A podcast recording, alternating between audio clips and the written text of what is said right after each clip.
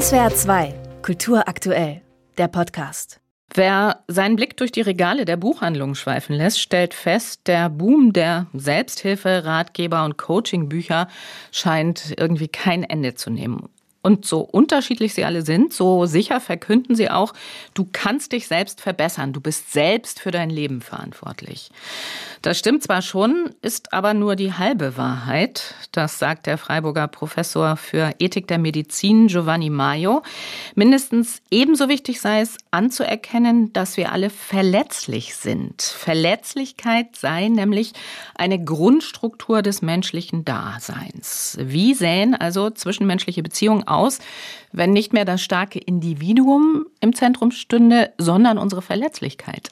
Darüber spreche ich jetzt mit Giovanni Maio, der ein neues Buch zur Ethik der Verletzlichkeit geschrieben hat, das diese Woche im Herder Verlag erschienen ist. Guten Morgen, Herr Maio.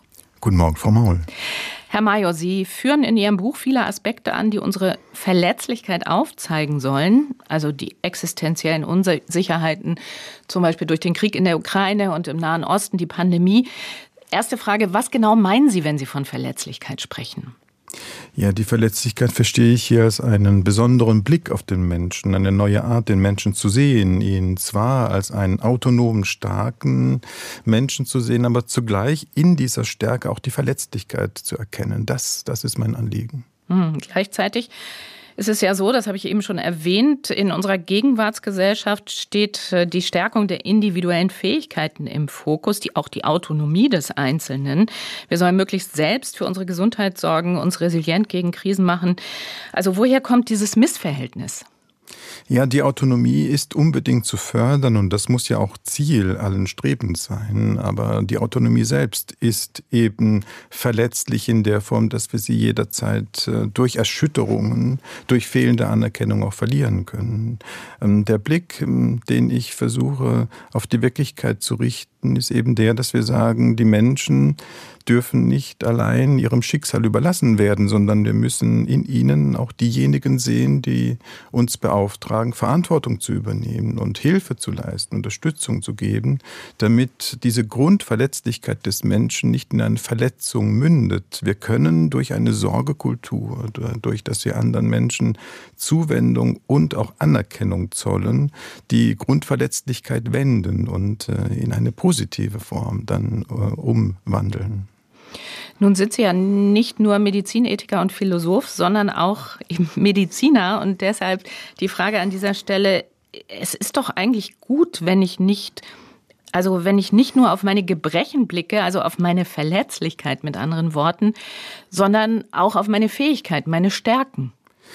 Ja, die Verletzlichkeit ist eben sowohl eine Bedrohung, eine Gefahr, als auch in sich schon eine Stärke. So müssen wir das sehen, nicht? Wir müssen die Verletzlichkeit eine, als eine Grundstruktur betrachten, durch die wir überhaupt fähig sind, uns weiterzuentwickeln, auch äh, sensibel zu werden für den anderen, um überhaupt Beziehungen einzugehen. Dafür müssen wir unsere eigene Verletzlichkeit anerkennen, aber wir müssen in Strukturen leben, in denen auch die anderen unsere Verletzlichkeit sehen. Und insofern einen Umgang mit uns wählen, der von äh, Sorgsamkeit, äh, von Behutsamkeit, von Respekt, von Achtung getragen ist. Das ist mein Impetus. Mhm.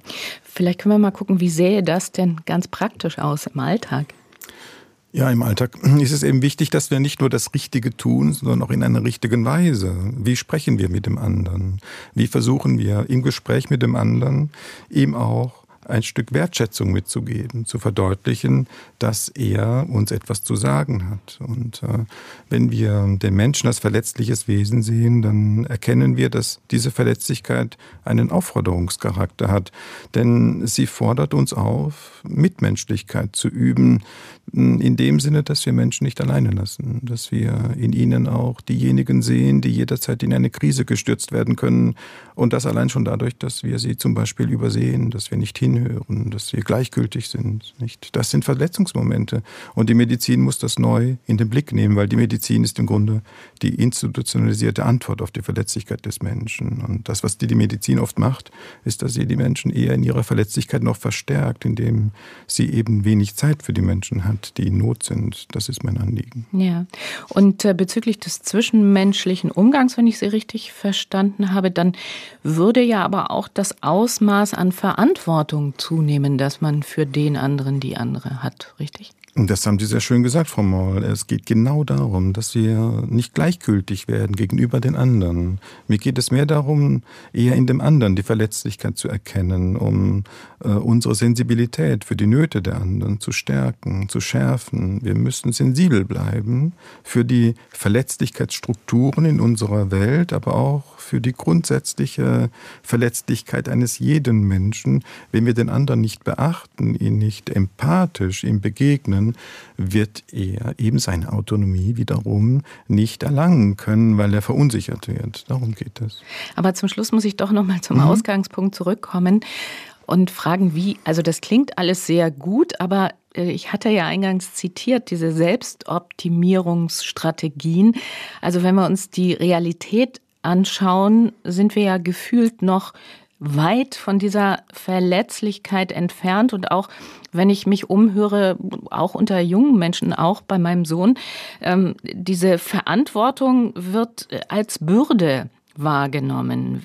Also wie kommen wir da raus? Letzte Frage mit Bitte um kurze Antwort. Ja, natürlich. Wir müssen das eben so sehen, dass der Mensch nicht alleine bleiben darf und dass er nicht nur in einer Selbstoptimierungsdiktatur leben darf, sondern er muss natürlich ähm, sich weiterentwickeln. Aber wir müssen den Blick dafür schärfen, dass er das nicht alleine kann, dass er Unterstützung braucht. Und insofern ist der Mensch nicht einfach nur seines Glückes Schmied, sondern er braucht andere dafür. Und das möchte ich betonen der Freiburger Medizinethiker und Philosoph Giovanni Maio über die Bedeutung von Verletzlichkeit für das menschliche Dasein und für das menschliche Zusammenleben. Er hat zu diesem Thema ein Buch geschrieben, Ethik der Verletzlichkeit heißt es, und ist Anfang dieser Woche bei Herder erschienen. Herr Maio, ganz herzlichen Dank für Ihre Zeit und die interessanten Einsichten. Ich danke Ihnen, Frau Maul. SWR 2 Kultur aktuell. Überall, wo es Podcasts gibt.